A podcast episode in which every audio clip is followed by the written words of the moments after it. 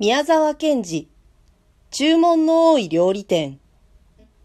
二人の若い紳士が、すっかりイギリスの兵隊の形をして、ピカピカする鉄砲を担いで、白熊のような犬を二匹連れて、だいぶ山奥の木の葉のカサカサしたとこを、こんなことを言いながら歩いておりました。全体ここらの山はけしからんね。鳥も獣も一匹も嫌がらん。何でも構わないから、早く淡々とやってみたいもんだな。鹿の黄色な横っ腹なんぞに二三発お見舞い申したら、ずいぶん痛快だろうね。くるくる回って、それからドタッと倒れるだろうね。それはだいぶの山奥でした。案内してきた専門の鉄砲打ちも、ちょっと孫ついてどこかへ行ってしまったくらいの山奥でした。それに、あんまり山がものすごいので、その白熊のような犬が2匹一緒にめまいを起こして、しばらくうなって、それから泡を吐いて死んでしまいました。実に僕は2400円の損害だ。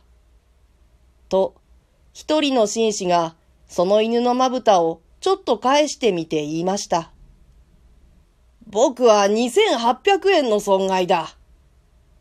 と、もう一人が悔しそうに頭を曲げて言いました。はじめの紳士は少し顔色を悪くして、じっともう一人の紳士の顔つきを見ながら言いました。僕はもう戻ろうと思う。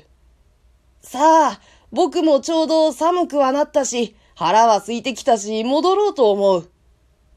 そいじゃあ、これで切り上げよう。なあに、戻りに昨日の宿屋で、山鳥を10円も買って帰ればいい。うさぎも出ていたね。そうすれば結局同じこった。では帰ろうじゃないか。